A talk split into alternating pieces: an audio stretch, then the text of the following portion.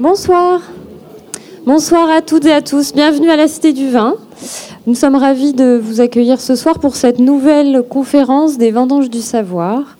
Euh, les Vendanges du Savoir sont euh, un label euh, dont les partenaires sont l'Institut des sciences de la vigne et du vin, l'Université de Bordeaux, l'Université de Bordeaux-Montaigne et la Fondation pour la culture et les civilisations du vin. Donc, euh, je vais laisser euh, dans quelques instants le soin euh, à Marguerite Fijac de présenter Caroline Lemao, notre intervenante de ce soir. Juste un petit rappel, vous avez l'occasion de retrouver un, un autre rendez-vous des vendanges du savoir au mois de mars pour une dégustation savante le 24 mars. Donc en atelier, donc il reste encore des places si vous le souhaitez. Et euh, je vous précise également que donc euh, la Cité du Vin est labellisée Tourisme et Handicap. Et à ce titre, elle souhaite rendre accessible à tous la programmation culturelle, d'où ce soir la présence d'un interprète en langue des signes française. Voilà. Bonne soirée. Merci beaucoup. Alors, euh, les vendanges du savoir, merci beaucoup tout d'abord euh, d'être euh, aussi nombreux euh, ce soir. Les vendanges du savoir, comme vous le savez, sont des vendanges de la connaissance, de la connaissance scientifique, mais de la connaissance pluridisciplinaire. C'est-à-dire que chaque premier mardi du, mois, nous recevons un scientifique qui parle de ses, enfin de, ses recherches et en particulier qui parle de ses recherches. Alors ça peut être en physique, en chimie, euh, en œnologie euh, ou alors en histoire, comme c'est le cas ce soir. Alors ce soir, nous accueillons Caroline Lemao, Caroline Lemao, qui est maîtresse de conférences à l'université de euh, Bordeaux-Montaigne. Et Caroline Lemao, euh, au départ, euh, n'a pas travaillé du tout sur le vin, puisqu'elle a fait une thèse sur les parlementaires bordelais. Et en travaillant sur les parlementaires bordelais, elle a travaillé sur les notaires et donc sur les propriétés de ces parlementaires, dont elle a vu euh, qu'ils achetaient beaucoup de terres en Médoc. Et en travaillant euh, sur les propriétés du Médoc, elle a trouvé quelques petits éléments sur la constitution du château Margaux, dont elle a vu qu'une certaine Olive de l'Estonac, au XVIIe siècle, avait acheté des petites parcelles de terre et s'était constituée comme cela une très belle propriété. Donc, elle a travaillé sur cette thématique-là. C'est la son premier contact, en quelque sorte, avec le vin. Et puis, elle n'en est pas restée là. Elle a fait une HDR, c'est-à-dire une habilitation à diriger les recherches. Et là, elle a changé complètement de thématique. Et elle a travaillé sur la marine au temps de Louis XIV. La marine au temps de Louis XIV, on est bien loin du vin. Mais pas tout à fait parce qu'elle s'est aperçue, en brassant des sources euh, très différentes et en croisant des données, ce que nous faisons en recherche en histoire, que finalement, la marine de Louis XIV achetait beaucoup, beaucoup de vin, ce qui nous a intrigués bien entendu, et ce qui l'a intrigué. Et donc, elle va vous faire part de euh, ces recherches tout à fait innovantes euh, ce soir et je lui passe sans plus tarder euh, la parole.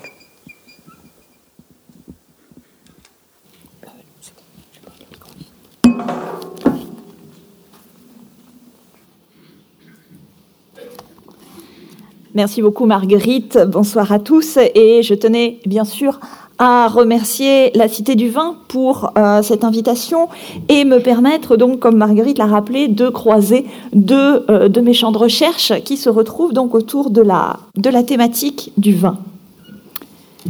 Le sommet de l'escalier atteint, notre guide nous ouvre l'entrée d'une salle vaste où des chaises au grincement agressif entourent la table. Nous nous asseyons et ainsi commence son discours florissant. Nommez-moi, messieurs, le vin qui plaît le plus à votre goût. Le champagne, le bourgogne ou le vin pur de Florence. ou l'antique hoc, ou ceux jeunes ou anciens de Lisbonne, le Bordeaux, ou le blanc sec de France, ou celui d'Alicante. Nos voix unanimes pour le Bordeaux se déclarèrent, c'est l'entente des joyeux compères.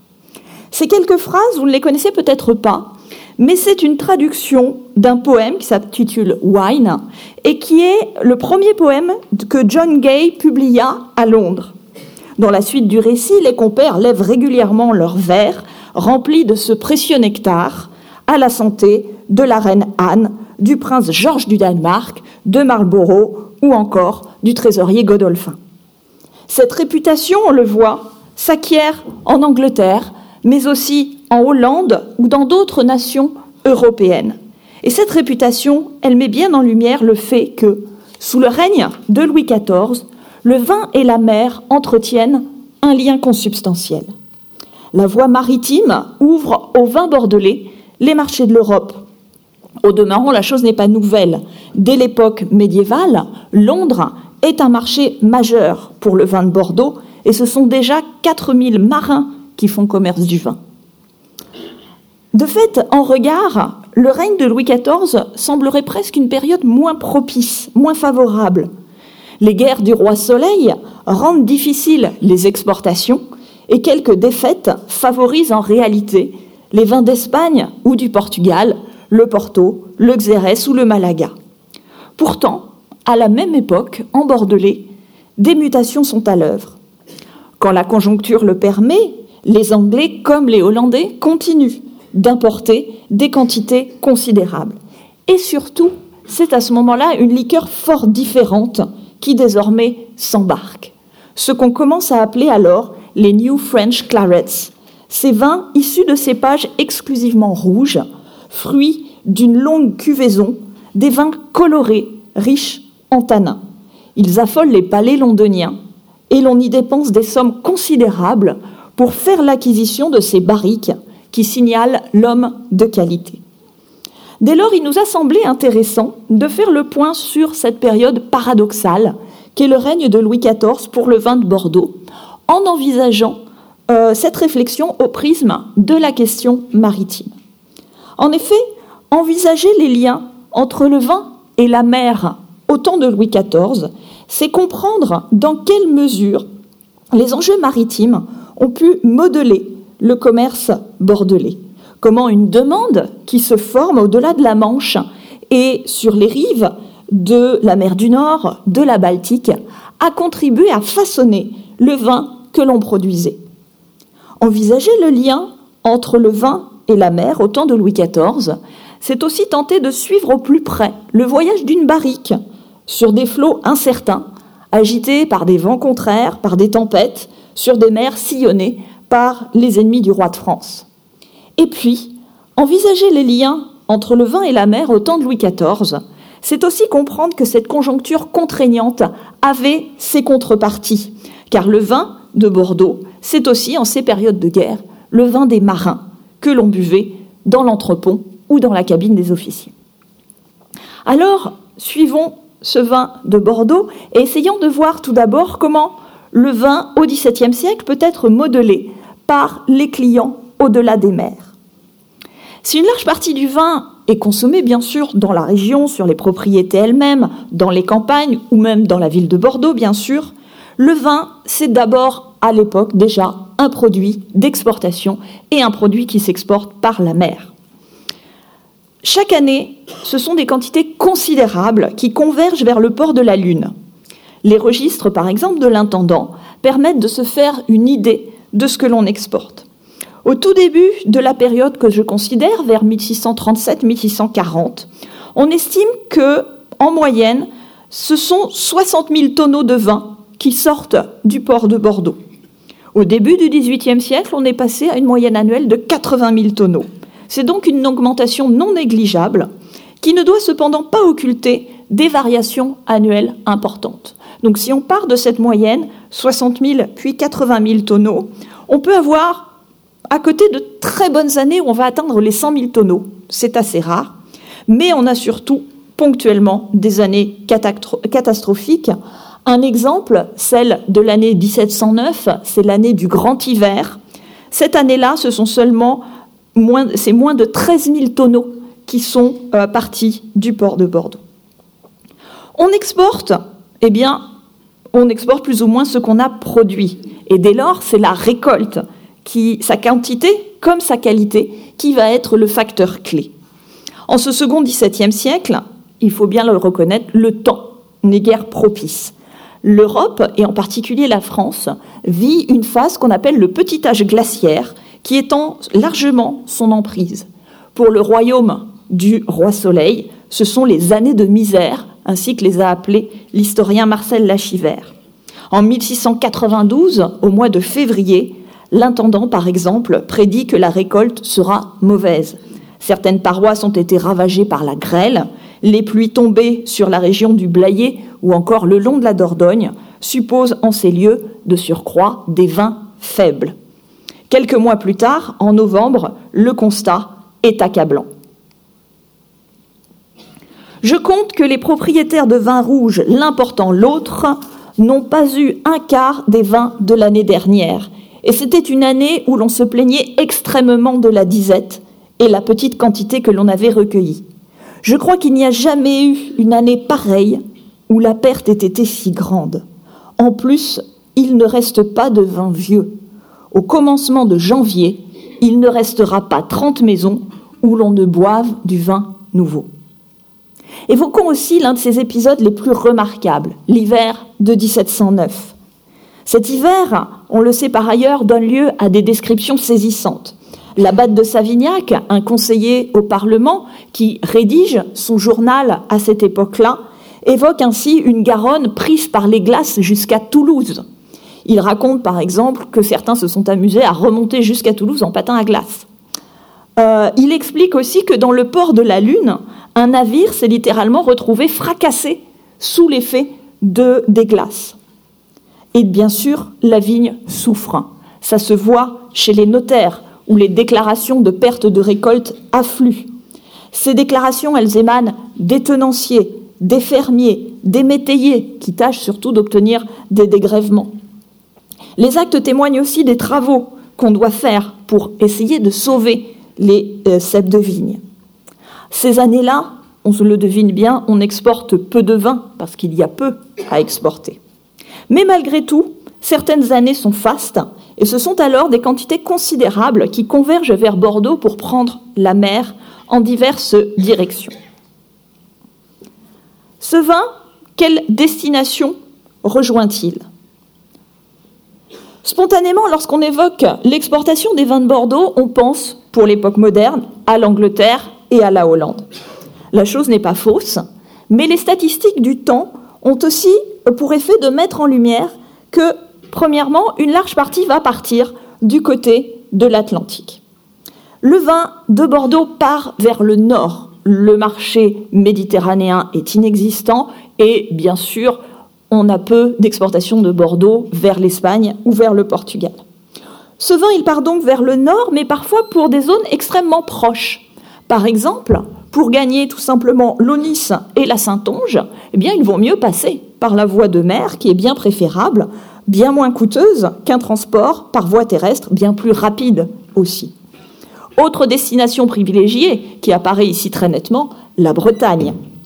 Nombre de navires bretons gagnent Bordeaux sur l'est, puis au moment des vendanges, et ils repartent. Alors au total, ce sont quand même près de 20 à 25 000 tonneaux en moyenne, des vins médiocres ou ordinaires, essentiellement de faible prix. C'est ce vin qui abreuve la dense population de l'Armorique. C'est ce vin aussi qu'embarquent les marins bretons. Mais ce sont bien les marchés européens qui ont fait la réputation du Bordeaux. Et là, clairement, la carte le montre, le poids de la Hollande est écrasant. Les Provinces-Unies sont de très loin les plus gros clients du vin d'Aquitaine. En 1700-1701, par exemple, rien que pour la Hollande, c'est près de 43 000 tonneaux. 43 000 tonneaux, ce sont les trois quarts des exportations du vin de Guyenne. C'est au total 45% de tout le vin qui sort de Bordeaux. Une bonne partie de ce vin est consommé par les Néerlandais, mais euh, il faut aussi signaler que Amsterdam et Rotterdam, qui sont les ports de destination, Amsterdam et Rotterdam sont surtout des plaques tournantes européennes.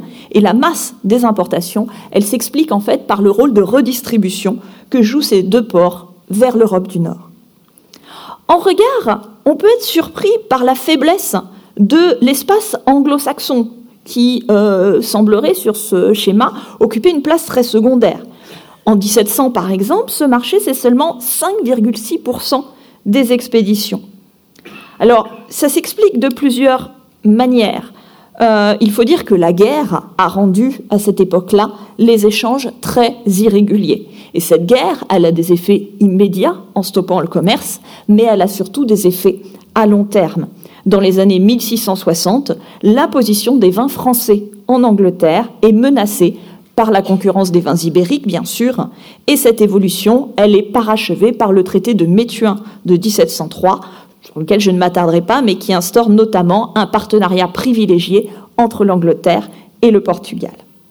Mais il n'en demeure pas moins que, par exemple, en 1672, en 1712, les Anglais peuvent enlever aux alentours de 20 000 tonneaux. Et ce qui rend compte en réalité du déséquilibre entre l'impression qu'on en a et le faible résultat sur ce schéma, c'est que, en fait, les Anglais se positionnent surtout, non pas sur des volumes, puisqu'ici vous avez des volumes, mais sur des vins de qualité.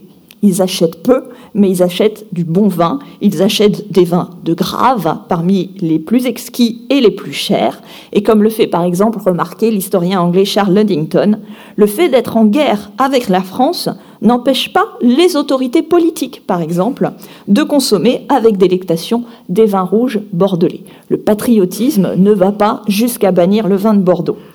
Il suffit pour s'en convaincre de consulter par exemple le livre des achats de la reine d'Angleterre, la reine Anne.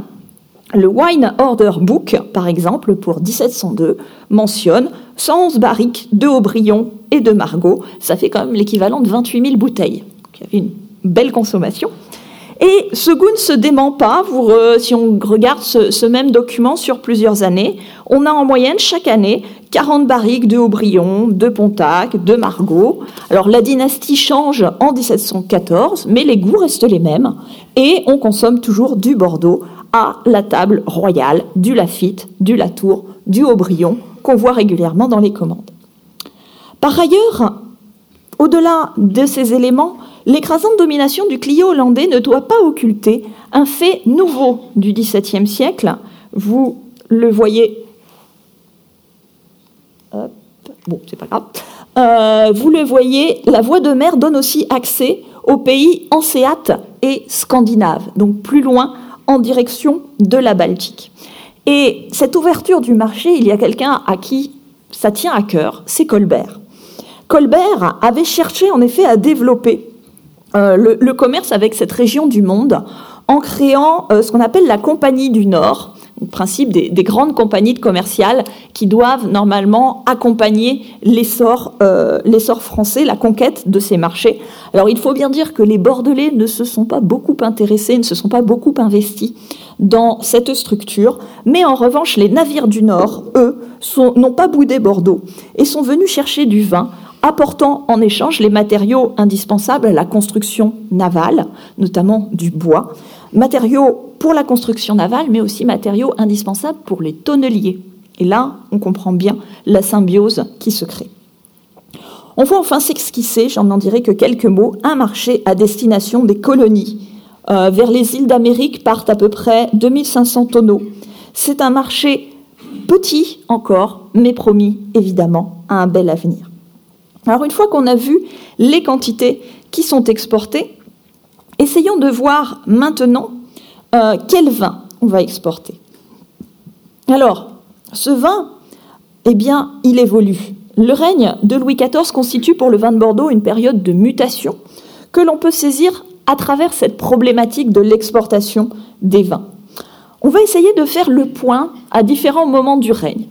Premier focus, projetons-nous en 1647 avec un document qui est bien connu des historiens que je vous ai transcrit ici sous forme de tableau.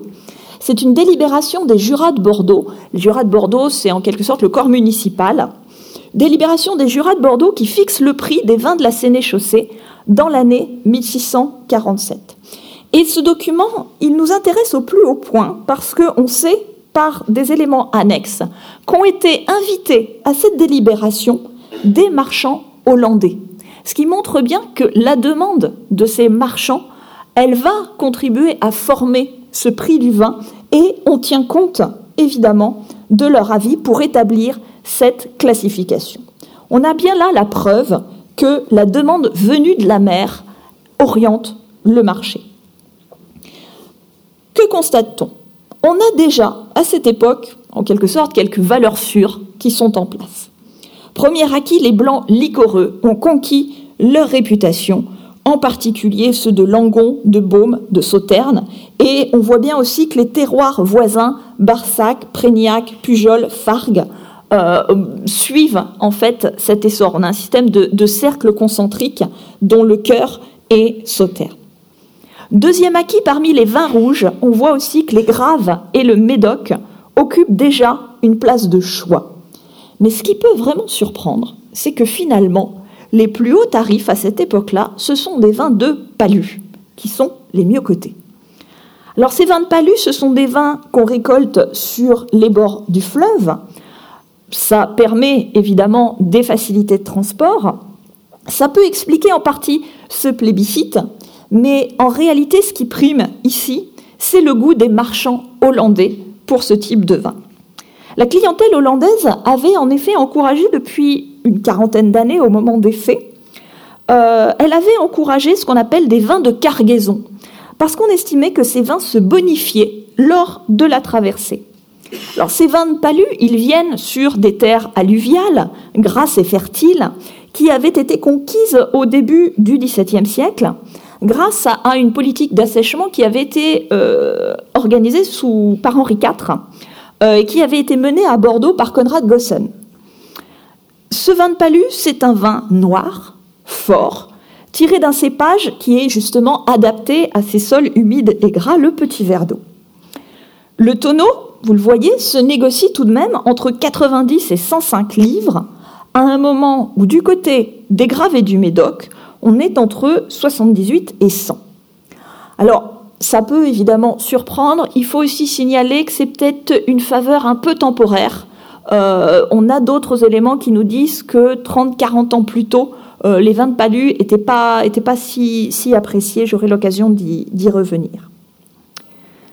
Autre élément qu'on peut voir euh, dans ce tableau, c'est la manière dont on catégorise ces vins. En d'autres termes, là j'ai marqué, j'ai utilisé le terme de cru, je m'en veux parce que justement, ce ne sont pas encore des crus. On est encore sur des zones, sur des terroirs et pas encore sur des crus bien identifiés. Malgré tout, la classification, on le voit, elle est relativement fine. Vous voyez le nombre de catégories différentes qu'on a euh, établies. Et au sein même de ces catégories, vous avez une vraie amplitude qui va laisser la place, de fait, pour toute une gamme de nuances. Cette amplitude est généralement évidemment proportionnelle au prix. Elle est forte pour les meilleurs terroirs parce qu'on peut se permettre là euh, d'aller vraiment dans le, dans le détail. Mais on voit qu'on a des amplitudes très fortes aussi pour des régions comme Blaye, comme Saint-Macaire, pour Sainte-Croix-du-Mont. Là, dans ces zones-là, l'amplitude, on peut l'interpréter un petit peu différemment. Ça tient peut-être aussi au fait que ces régions n'ont peut-être pas encore une production homogène. Et donc, à l'intérieur de la zone, vous pouvez avoir des vignes qui produisent un vin de très grande qualité et euh, d'autres parcelles qui sont sur des productions beaucoup plus communes. Donc ça, c'est le premier focus au cœur du XVIIe siècle. Projetons-nous maintenant environ 50 ans plus tard avec le jugement de l'intendant Bazin de Beson. Il y a trois cantons fort renommés dans l'élection de Bordeaux, dont les vins se vendent cher. Le plus considérable et le meilleur sont les Graves, qui sont aux environs de la ville de Bordeaux. Il en coûte beaucoup pour les cultiver. Le second canton renommé pour les vins est le Médoc. Ce sont vins rouges comme ceux de Graves. Il y a beaucoup de lieux en Médoc dont les vins sont estimés et se vendent bien. Le troisième canton des vins, bien plus estimés, sont ceux des environs de Langon, Barsac et autres lieux proches de la Garonne. Ce sont des vins blancs qui se vendent cher. Là, on le voit, les vins de palu semblent passer de mode, mais en revanche, les blancs liquoreux ont affirmé leur domination. Et autant dans le classement précédent, on avait une zone subdivisée en différentes régions, désormais ces blancs semblent ici ne, euh, plus former qu'un seul ensemble. Ce qui pourrait donner l'idée qu'on a peut-être une identité là de produit qui s'est clairement affirmée. Euh, en revanche, le processus semble presque inverse. Grave et Médoc étaient rassemblés précédemment, désormais Grave et Médoc ont vraiment leur identité propre. Et les Graves semblent donc l'emporter à ce moment-là nettement sur le Médoc en termes de qualité.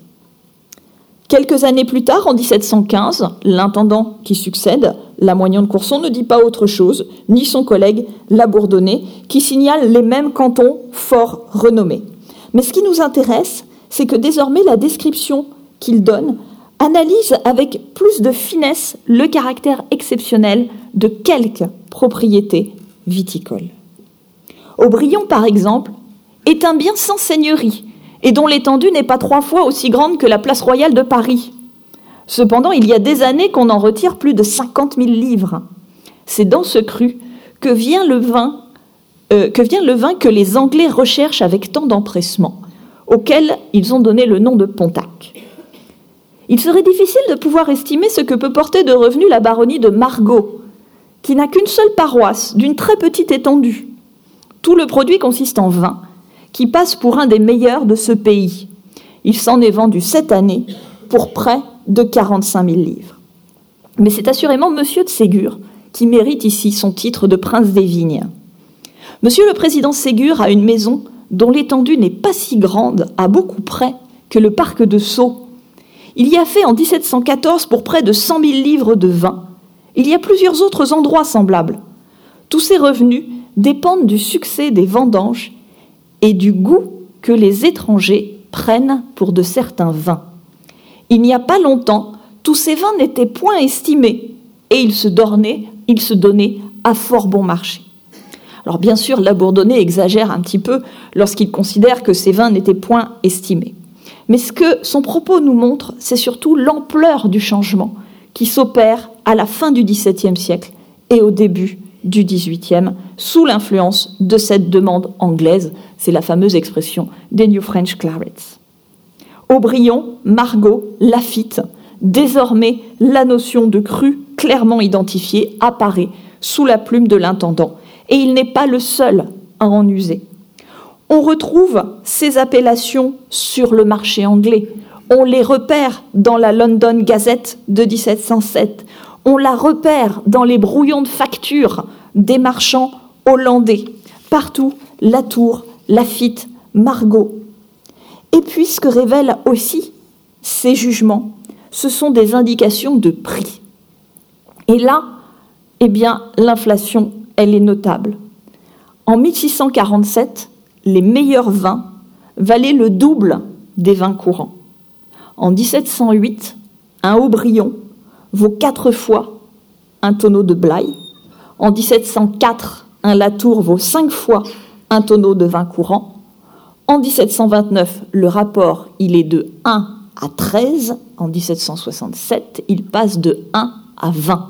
Donc là, on voit bien l'élargissement de cette gamme de prix. Et cette modification des tarifs, elle traduit incontestablement une évolution d'une partie des vins de Bordeaux. Dès lors, quels sont les vins de Bordeaux qui prennent la mer? Eh bien, tous les vins bons et marchands, pourrait-on dire, depuis le vin le plus commun qui va partir vers la Bretagne jusqu'aux cuvées les plus évoluées destinées plutôt au marché anglais. Prenons donc maintenant la mer en compagnie des vins de Bordeaux. Tous les vins se vendent à l'étranger qui les vient chercher sans apporter d'autres marchandises, et met par là un argent considérable, non seulement dans le pays, mais dans tout le royaume. Dès que les vendanges ne sont pas bonnes ou que les vins sont mauvais, le commerce tombe. On ne saurait mieux dire que le port de Bordeaux vit au rythme du commerce du vin. Sur les berges de la Garonne, les flûtes se pressent pour venir embarquer les futailles. Essayons de saisir cette ambiance du port. Alors là, bien malheureusement, la 17e que je suis ne peut pas compter sur les magnifiques documents et représentations qu'on peut avoir pour le port de la Lune du XVIIIe siècle. Il faut faire sans Vernet, il faut faire sans la cour, il faut faire sans Lausanne, permettant d'apercevoir les barriques et les tonneaux chargés dans de lourds vaisseaux. Et de même, les descriptions de voyageurs sont finalement assez peu fréquentes pour cette époque. Il faut donc encore une fois s'en remettre aux correspondances administratives et aux données collectées. Alors, je vous propose un autre tableau. Je suis d'accord, c'est pas du Vernet, mais euh, ce graphique est, je crois, euh, vraiment euh, significatif pour ce que je veux vous montrer. Ce, graphique, il a été établi par Christian Huetz de Lamps et il montre clairement l'importance fondamentale du vin dans les cargaisons de navires à la sortie de Bordeaux. Ce que vous avez de représenté en gris, ce sont les quantités transportées en tonneaux et la hauteur totale, c'est le tonnage des bateaux ayant quitté Bordeaux. Donc, vous voyez l'importance que représente le commerce du vin, c'est toute cette partie assurée, et la hauteur totale, c'est tout le volume du, euh, du trafic du port. En clair, le vin, c'est 70% de la capacité de l'ensemble des navires qui quittent Bordeaux. Bordeaux est fondamentalement un port qui vit au rythme du vin. Et là, c'est bien le vin qui dicte le rythme du commerce maritime. En 1698-99, on le voit très bien, année de mauvaises récoltes, le volume global s'effondre complètement et le vin ne représente plus alors que 50% de la jauge totale. Bordeaux vit au rythme de ce commerce du vin, le port vit au rythme du vin, ça se voit aussi dans le rythme annuel. Le rythme annuel du port est celui du vin. Les pulsations de l'activité commerciale de Bordeaux sont celles de l'année viticole. Et on le comprend d'autant mieux si on songe que on ne fonctionne à l'époque que sur des vins de l'année. C'est-à-dire qu'on n'a pas des phénomènes de stock qui permettraient en quelque sorte de lisser le commerce. Dès lors, le tempo est caractéristique. Quand arrive la deuxième quinzaine du mois d'octobre, la ville et ses quais sont littéralement saisis de fébrilité. Le démarrage est brutal et c'est parfois dès septembre que vous avez des navires qui commencent à arriver parce que là, évidemment, l'enjeu, c'est d'être le premier à saisir les primeurs parce que quand vous le rapporterez du côté de la Hollande, vous en tirerez un excellent prix. À partir de là, le moindre retard de la récolte et l'activité se trouvent totalement décalées.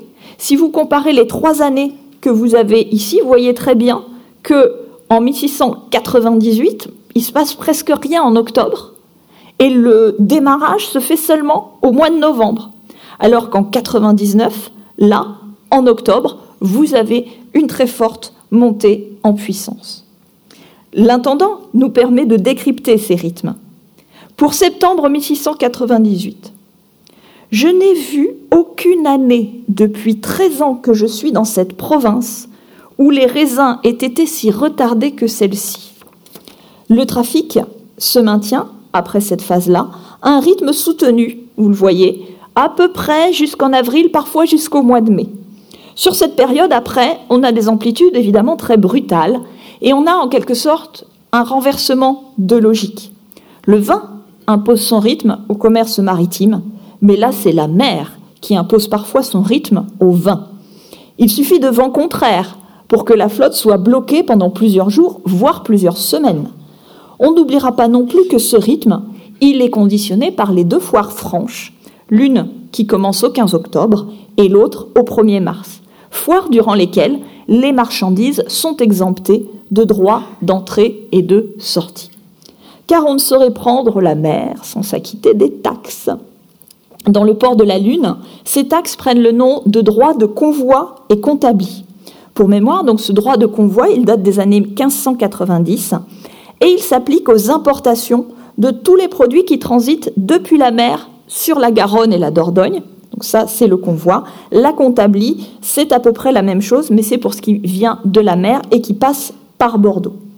Et je vous passerai les détails des calculs, mais on a pu estimer que ces droits, ces taxations, elles peuvent représenter 55% du prix d'un vin de qualité moyenne, 18% seulement en revanche d'un très bon vin, parce que c'est un peu fixé en fait à la pièce.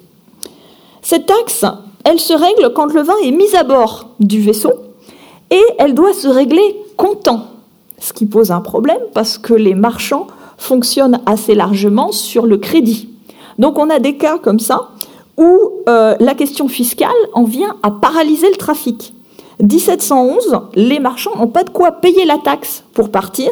Vous avez 70 navires qui restent bloqués dans le port, faute de pouvoir payer les impôts.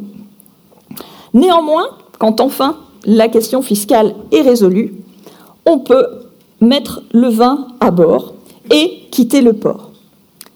Comment ce vin quitte-t-il le port? Établissons tout d'abord un fait, ce ne sont pas les Bordelais qui transportent leur vin.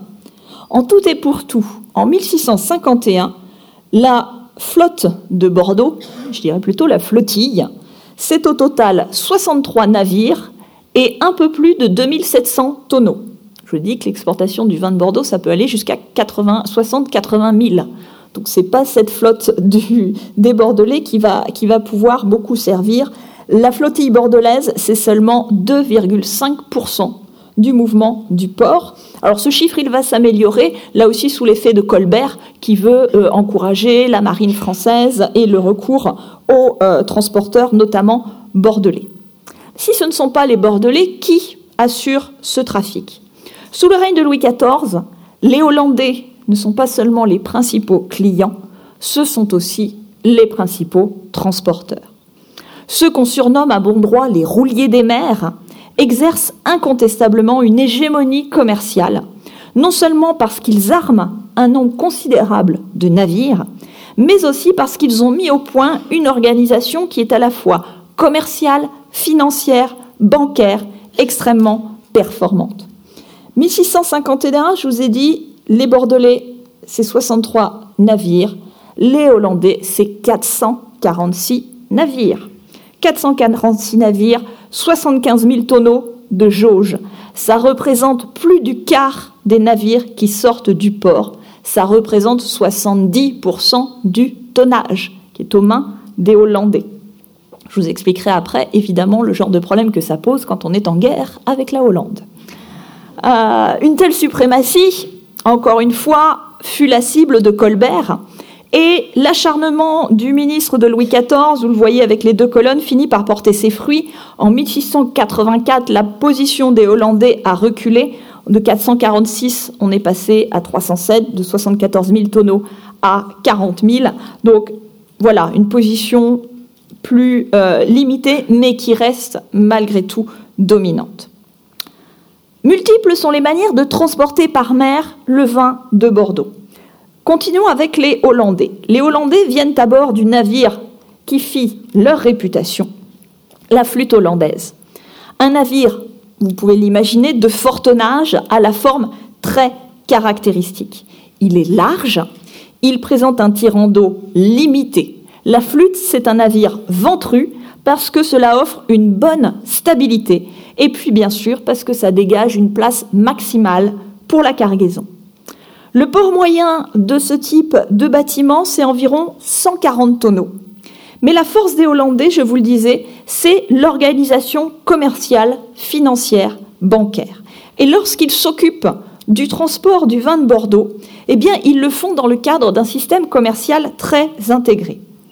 Ils arrivent groupés sur l'Est et en trois flottes. Une à l'automne pour les vendanges, une au début de l'hiver et la troisième au printemps. Et le vin qui est rapporté vers la Hollande, il alimente ensuite un circuit de redistribution vers l'Europe moyenne et septentrionale. Vous comprenez bien qu'avec une organisation de ce type, eh bien, le coût du fret, il est baissé. Donc, ils sont euh, extrêmement concurrentiels. Ça ne veut pas dire pour autant qu'il n'y a pas d'autres types de bâtiments qui interviennent dans le port de Bordeaux, tout simplement parce qu'ils vont satisfaire à d'autres usages et à d'autres besoins. Par exemple, il faut penser à tous les petits caboteurs qui viennent du Morbihan, de Quiberon, de Port-Louis, de l'île-Dieu. Ils arrivent parfois à la rame, plus souvent à la voile quand même. Vous avez là une noria de chaloupes, de canots. Alors là où les Hollandais jaugent 140 tonneaux, ces petites embarcations, c'est 6 voire 3 tonneaux. Vous voyez vraiment des toutes petites choses qui pratiquent la pêche et qui, au passage, eh bien, vont embarquer quelques barriques pour faire un supplément de cargaison. Le plus souvent, malgré tout, le type de bâtiment qu'on a, c'est des barques, ce sont des barques de 20 à 40 tonneaux. Un modèle qu'on trouvait déjà à Bordeaux à l'époque médiévale, qu'on trouve dans tous les ports de l'Atlantique et de la Manche occidentale. Ils effectuent ce que l'on nomme dans le langage du transport maritime du tramping. Alors derrière ce terme un peu barbare, se cache en fait tout simplement le principe du transport à la demande. Euh, donc là où les Hollandais avaient un système de lignes régulières, là on aurait en quelque sorte une forme de colportage maritime. Ils font un peu vraiment à la demande. À partir de là, la durée de la traversée, eh bien, elle dépend bien sûr de la destination. Pour la Hollande, c'est 15 jours, 3 semaines, si le vent est favorable, et surtout si on est en période de paix, parce que que survienne la guerre, et là, les choses se compliquent. Transporter son vin, c'est une chose périlleuse, même en temps normal. Tempête, vent contraire sont autant de problèmes qu'il faut affronter sans oublier, évidemment, ce qui se joue dans les cales. Malheur à celui dont la cargaison a été mal arrimée, dont les barriques ne sont pas suffisamment houillées ou sont sujettes au coulage. Et là, évidemment, vous retrouvez à l'arrivée les déclarations de perte des euh, armateurs. Mais que survienne une période de guerre, et l'enjeu est bien différent.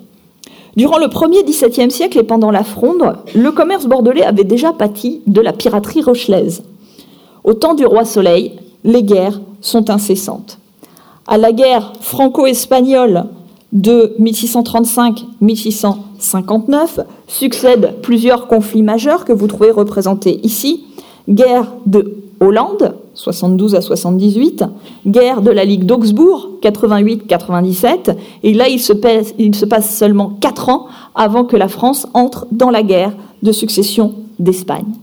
Or, ces conflits, eh bien, ils ont tous pour caractéristique d'avoir un volet maritime important. Ce sont des guerres qui se jouent sur terre, mais qui se jouent aussi beaucoup sur mer.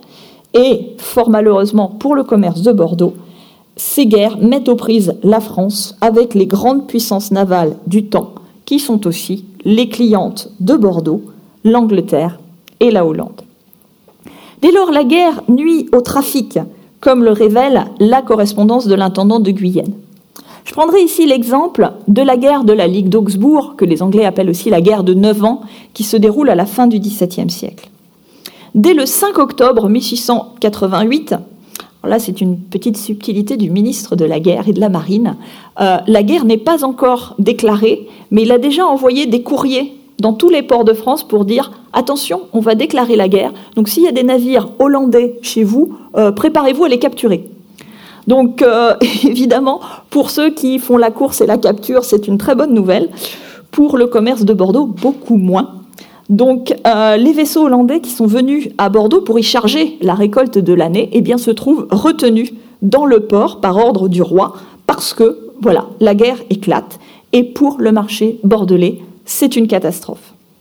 Selon l'intendant, si le commerce est interrompu, la misère sera grande car la province ne subsiste que par la vente des vins et eau de vie à l'étranger. Et le 19 octobre, à peine 15 jours plus tard, il confirme que peu de vin sera vendu. Comme les étrangers ne viennent plus, les cours du vin s'effondrent, ou du moins celui de certains vins. Suivons encore l'intendant. Je vous avais marqué dans le commencement que je craignais que les vins de Grave ne se vendent pas bien j'avais raison.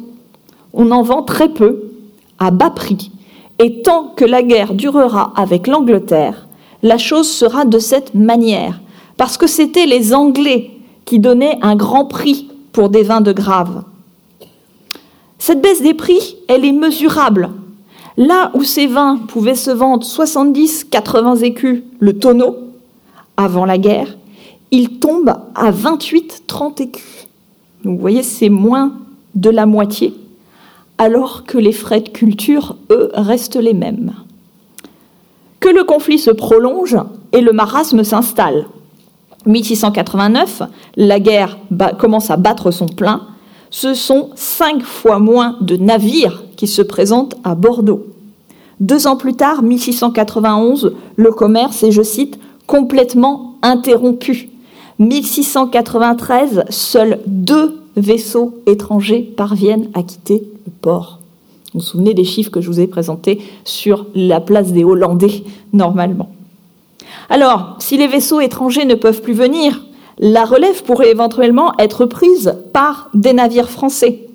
Mais là encore, il faut replacer ça dans le contexte de la guerre. D'abord, pour avoir des bateaux, il faut des matelots. Or, ces matelots, qui servent habituellement sur les navires de commerce, eh bien désormais, ils sont sur les navires du roi de France. Et le roi de France est prioritaire.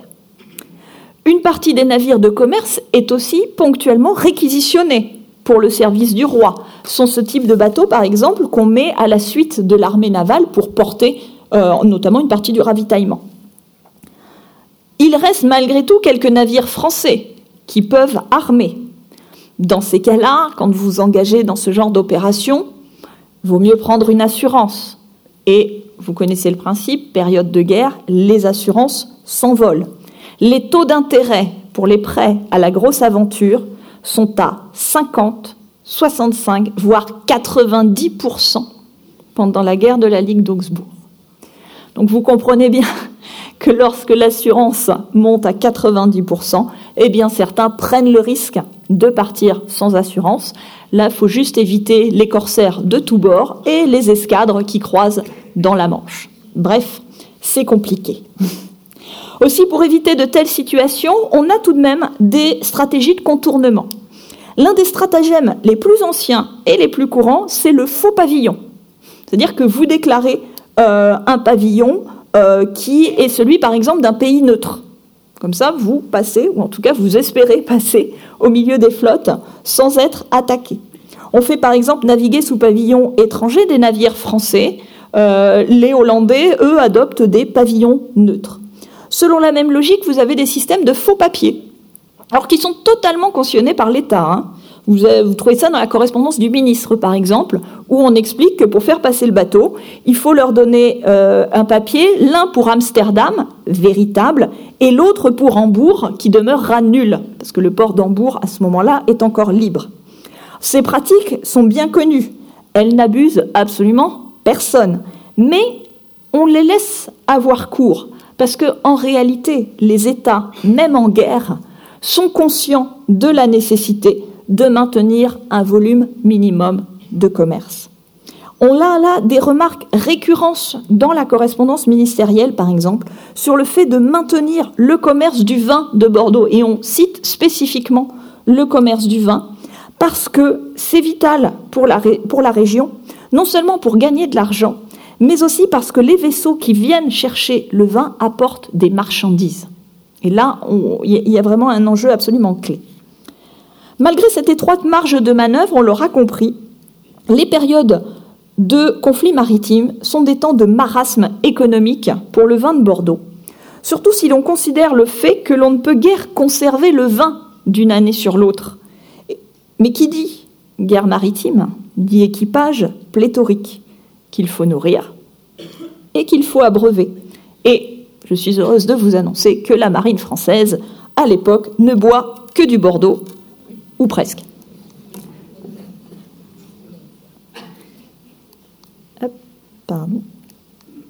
Non, pardon. Quant au vin, tout le monde convient que celui de Bordeaux est le meilleur et que de tous ceux de Bordeaux, le gros vin rouge de Palu est le plus propre pour les équipages. Au défaut de ce vin qui avait entièrement manqué il y a deux ans, on s'était servi du vin de Languedoc, dont on s'était assez, bien, trouvé. Mais outre qu'il coûte beaucoup aux munitionnaires à cause du transport, il faut croire que ce vin est sujet à s'aigrir, parce qu'il a toujours été défendu dans tous les traités. On s'est aussi servi l'année dernière du vin de Gaillac, qui est un gros vin rouge qui se prend au-dessus de Bordeaux, qui est fort et de bonne qualité, que l'on a mêlé avec du vin de Grave, qui est un vin plus délicat et cela a fait un assez bon effet. On doit encore moins se servir de vin blanc, et quand on le fait, c'est une nécessité de le souffrer, comme on le fait pour les Hollandais. On s'est servi quelquefois du vin de Saint-Onge, mais on s'en est entièrement désabusé. Il s'aigrit dès qu'il a deux mois à la mer, et l'on ne doit s'en servir que pour les rades. Cette magnifique citation, un petit plaisir de l'historien quand on fait des archives, cette magnifique citation, elle est extraite d'une lettre de Pontchartrain fils à son père. Alors le, Pontchartrain, en fait, avait dans l'idée que son fils prenne sa relève, et donc pour le former, il envoie littéralement faire un tour de France des euh, différents arsenaux, et le fils, pour prouver qu'il a bien appris sa leçon, devait en fait envoyer des lettres de synthèse au père pour expliquer comment ça fonctionnait sur place. Alors vous imaginez que pour un historien, c'est un pur bonheur, parce que d'un seul coup, vous trouvez expliquer des choses que vous avez cherché euh, pendant des années à comprendre. Et donc dans ces synthèses, on voit très bien comment il établit un mémoire sur les logiques d'approvisionnement de la marine. et cette lettre vraiment est très instructive. Ce que ça nous montre déjà, c'est que la hiérarchie de la marine n'est pas celle des marchands hollandais ou anglais. Premièrement, on refuse le vin blanc, et tout particulièrement le vin doux. Deuxièmement, on évite le vin de Grave et le Médoc, parce qu'ils sont jugés trop délicats pour se conserver. En revanche, on cherche du vin de palu. Clairement, ici, le choix n'est pas dicté par le goût, mais par la capacité de ces vins à tenir la mer, à supporter des campagnes de plusieurs mois qui se déroulent notamment en été ce qui peut supposer des chaleurs relativement fortes. La marine cherche un vin rouge, clairement à plusieurs reprises on a l'expression de gros rouge, de vin bien couvert. Dès lors, au sein même de l'espace défini, de cette zone de palu, il y a des zones plébiscitées. Il est important de préférer les vins de palu depuis Saint-Macaire jusqu'au bec d'Ambès, de l'un et l'autre côté de la rivière, parce qu'ils sont les meilleurs. L'auteur précise même qu'on peut en récolter jusqu'à 12 ou 15 000 tonneaux. Il continue Le vin de Montferrand est le meilleur de tous les crus de la Garonne pour les équipages. Aussi coûte-t-il plus cher que les autres à la réserve des Kerry, qui est au même prix. En revanche, on retrouve aussi la recommandation suivante à l'égard des vins de Grave, qui se recueillent, je cite, dans les paroisses de Mérignac, Pessac, Talence, etc., il écrit Il faut éviter, s'il se peut, d'en acheter. Premièrement, parce qu'ils sont trop chers, et secondement, parce qu'ils ne sont pas si propres pour la mer que les palus, et qu'il suffit de donner aux équipages des vins qui puissent résister à la mer. Donc là, c'est vraiment très clairement expliqué. Pourtant, vu l'importance de la demande, les prélèvements sont en réalité plus larges que cette cible et pour plusieurs raisons. La première des raisons, c'est que ce vin, il intervient largement dans la ration. Il intervient au déjeuner, deux pintes et un tiers de vin. Il intervient au dîner, deux pintes et un tiers de vin. Et il intervient au souper, deux pintes et un tiers de vin. Donc ils ne boivent que du vin durant la journée. Il faut aussi, en fait, distinguer le vin des équipages et le vin des officiers. Pour les vins du pays de Grave, il est différent et en qualité et en prix, puisqu'on en achète à 400 livres le tonneau et à 60 livres la même année. Les officiers en prennent pour leurs provisions à un prix raisonnable, aussi bien que de ceux de Grave de Médoc. On a donc ici des officiers qui, eux, quand même, vont préférer les Graves et le Médoc. Tourville, par exemple, l'amiral de la flotte, euh, a une préférence pour le Grave. Et euh, ça, vous le voyez, parce qu'ils ont des, passeports pour embarquer leurs propres affaires. Donc ils mettent un peu à bord de l'argenterie, des jolies choses, et au passage, vous voyez passer une ou deux barriques de bon vin. Euh, donc voilà, ça c'est le vin des officiers, et c'est pas celui des équipages.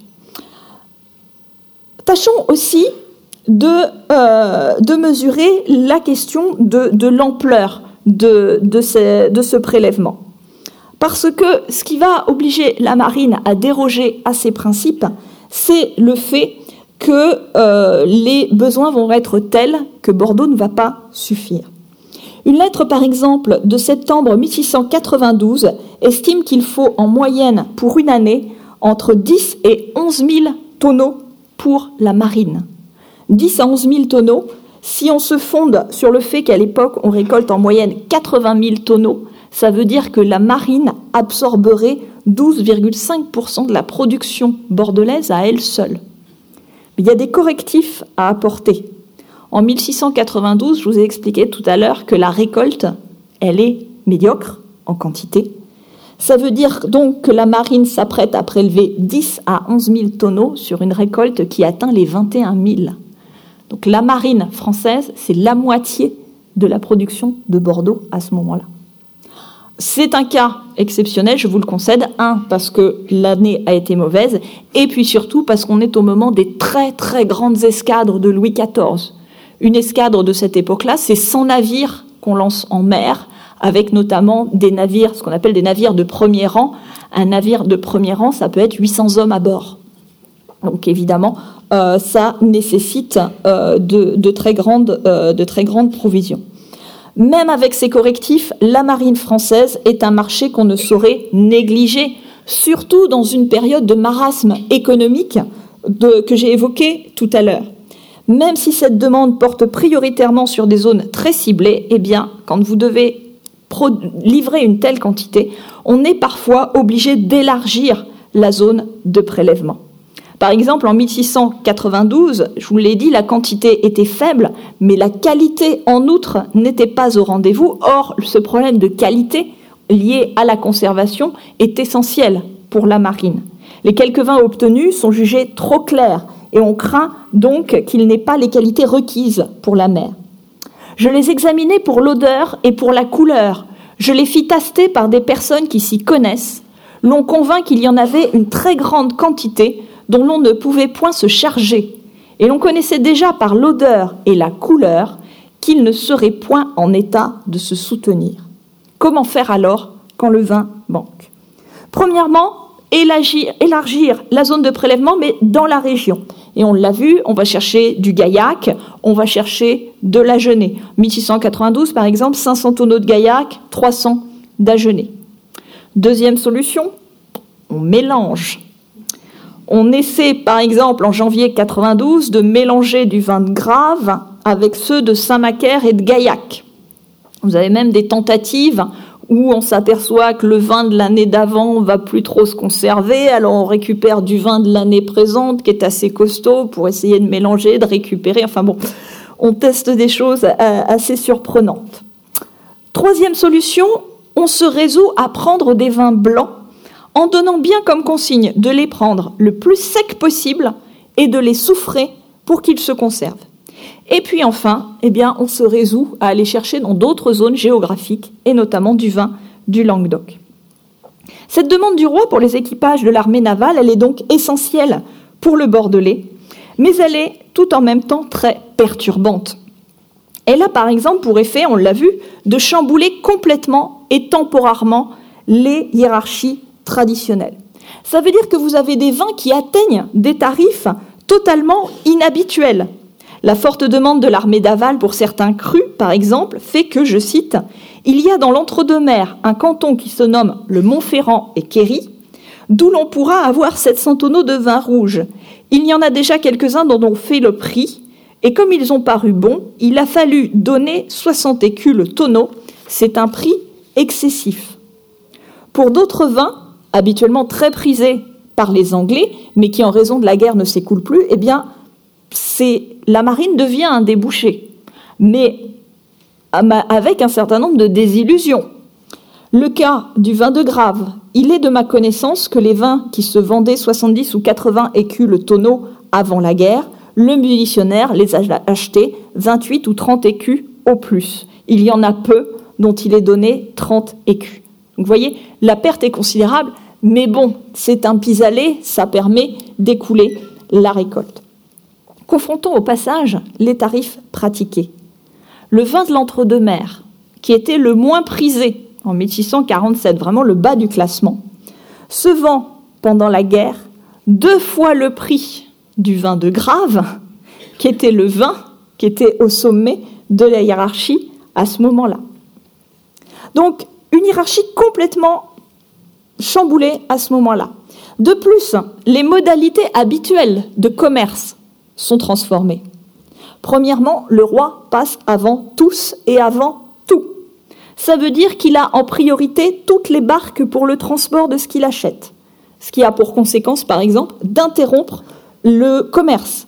Et ça empêche, par exemple, le vin de se vendre vers la Bretagne. Donc ça coupe aussi certains marchés. En avril 1691, l'intendant explique que cela fait six semaines qu'on n'a laissé charger aucun bâtiment français pour le compte des particuliers. Tout a été pris pour le roi, ce qui évidemment nuit au commerce. Encore en 1696, on prend pour le transport du vin du roi toutes les barques de plus de 20 tonneaux. Donc c'est littéralement une réquisition dans le port. Il y a une chose que le roi ne franchit pas, c'est l'imposition d'un prix maximum pour le vin. Là, il a laissé la liberté du commerce. Par ailleurs, l'ampleur et l'urgence des besoins sont telles que la marine s'en remet à quelques grands marchands et courtiers du lieu? Et vous voyez où je veux en venir, le scandale ne tarde pas à éclater. On convoque 600 témoins, on fait inculper 21 sous-courtiers. C'était ces personnages donc, qui allaient faire les achats du vin au nom du roi, donc ils avaient l'autorisation du roi pour passer dans les campagnes pour acheter au nom du roi. Qu'ont-ils fait? Ah bah ils ont acheté pour le roi et pour eux. Puis quand c'était du bon vin à pas trop cher, c'était pour eux. Puis quand c'était du moins bon vin très cher, c'était pour le compte du roi. Donc évidemment, là où c'est encore plus surprenant, c'est que vous avez les suites de l'affaire et les secrets de la négociation dans la correspondance ministérielle, et que la décision à laquelle on aboutit, c'est ben on étouffe l'affaire, parce que de toute façon, si on fait tomber ces courtiers-là, la nouvelle récolte, on ne pourra pas l'avoir, parce que ce sont eux qui dirigent le marché. Et en plus, si vous voulez aller acheter en Bordelais, vous avez une petite ligne qui vous explique qu'il faudra des gens qui parlent la même langue que les bateliers. Donc euh, les officiers du roi qui arrivent avec leur français classique, en fait, ils n'ont pas accès à ce marché. Euh, enfin, malgré les diverses mesures prises, je vous l'ai dit, l'ampleur de la demande fait que Bordeaux, certaines années, ne parvenant pas à satisfaire la demande, va aller faire des achats en Languedoc et en Provence. Et ça, évidemment, ça suscite une très vive inquiétude du côté des Bordelais, pour une raison simple, c'est qu'on est amené, pour des questions de, de remplissage des navires de guerre, on est amené à mettre du vin de Languedoc en futaille de Bordeaux je pense que vous avez compris pourquoi euh, les Bordelais s'inquiétaient fortement, c'est que derrière, c'est la porte ouverte à toutes les fraudes possibles. Et même chose pour les mélanges de vin qu'on essaye normalement déjà à l'époque d'arrêter ou d'encadrer strictement. Là, le fait de les autoriser par la force des choses fait que euh, ça, risque de développer cette pratique. On mesure ainsi à quel point la mer et les enjeux maritimes ont pu, au temps de Louis XIV, influer sur les destinées vitivinicoles. La demande venue des pays d'outre les mers façonne le vin que l'on produit à Bordeaux, qui peut, au cours du voyage, se transfigurer. Songeons ainsi que les Hollandais, avant d'expédier le Bordeaux vers les pays du Nord, le travaillent, autrement dit le frelatent, pour le rendre conforme au goût des gens du Nord. Plus largement, les conditions de circulation maritime, navigation libre ou contrainte, dictent les prix du vin. Que la mer soit clémente et que les échanges soient libres, et ce sont alors les navires hollandais qui arrivent par dizaines pour emporter les barriques bordelaises, tandis que les Anglais réservent les meilleurs crus. Que la guerre éclate, que la mer soit le théâtre de l'affrontement des plus grandes puissances navales, et dès lors, le Bordelais travaille pour la Royale et abreuve les marins. Ce sont alors des milliers de barriques qui sont embarquées dans les cales des vaisseaux de ligne ou des flûtes de charge du munitionnaire. Mais le vin, on le conçoit, n'a pas les mêmes caractéristiques. Aujourd'hui, ce lien consubstantiel entre le vin et la mer semble s'être dilué, mais il réapparaît sous une autre forme. Déjà, à la fin du XVIIIe et au XIXe siècle, on explorait l'idée que le voyage maritime faisait le vin, qu'on s'emploie, euh, et cette piste, on essaye de l'explorer aujourd'hui. Ferré, dans son ouvrage de 1896, évoque le vin Retour des Indes, un vin auquel on a fait faire un long voyage pour le vieillir, le bonifier. Depuis que l'on avait pris goût au vin vieux, on avait remarqué que le transport par mer, en raison des mouvements de roulis et de tangage, accélérer le vieillissement. Louis Gaspard Sournelles, lequel était en relation commerciale avec les Indes, en serait revenu avec une partie de sa cargaison invendue. Ces vins, qui avaient parcouru près de 20 000 kilomètres dans une atmosphère particulièrement humide et chaude, se seraient révélés différents, plus complexes, plus épanouis, au point de susciter une mode dans le Médoc. Certes, on voit bien ici le stratagème commercial pour écouler les invendus. On sait aussi que ce procédé était en réalité déjà utilisé par les Anglais avec certains vins de Madère. Mais ce vin Retour des Indes n'en a pas moins connu une certaine ferveur. Et aujourd'hui, d'autres pistes sont explorées pour réinventer ce lien entre la mer et le vin. La mer peut-elle transfigurer le vin? Deux pistes sont explorées. La mer comme cave à vin. C'est le pari d'une société qui propose de conserver des bouteilles cachetées de cire par 90 mètres de profondeur, loin des rayons du soleil, dans des casiers conçus pour résister aux tempêtes. Et je citerai ici l'expérimentation menée par le château Larrivée au Brion, qui pour sa part a misé sur l'immersion de barriques dans le bassin d'Arcachon. Des échanges par osmose entre le vin de la barrique et la mer environnante ont développé, semble-t-il, des notes salines propres à affiner l'éthanol. Je vous en laisse juge. Ces aventures sont encore au stade de l'expérimentation, mais elles prouvent bien que la mer et le vin sont une aventure sans cesse réinventée. Je vous remercie.